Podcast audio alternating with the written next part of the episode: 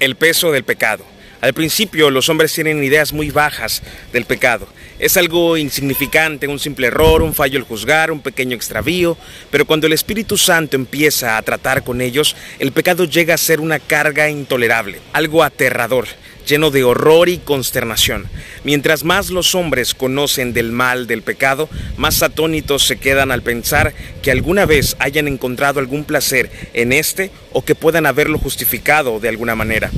Ahora bien, es bueno que los hombres comiencen a ver la verdad acerca de sí mismos, porque incluso si esa verdad los hace pedazos, es bueno que se liberen del dominio de la falsedad.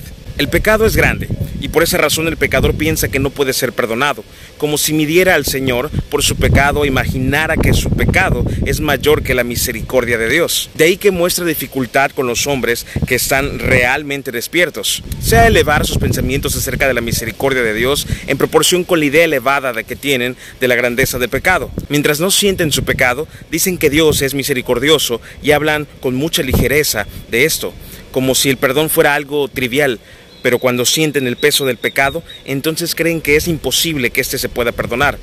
En nuestro texto Dios muestra condescendencia para ayudar al pecador a creer en el perdón, elevándole su idea acerca de Dios.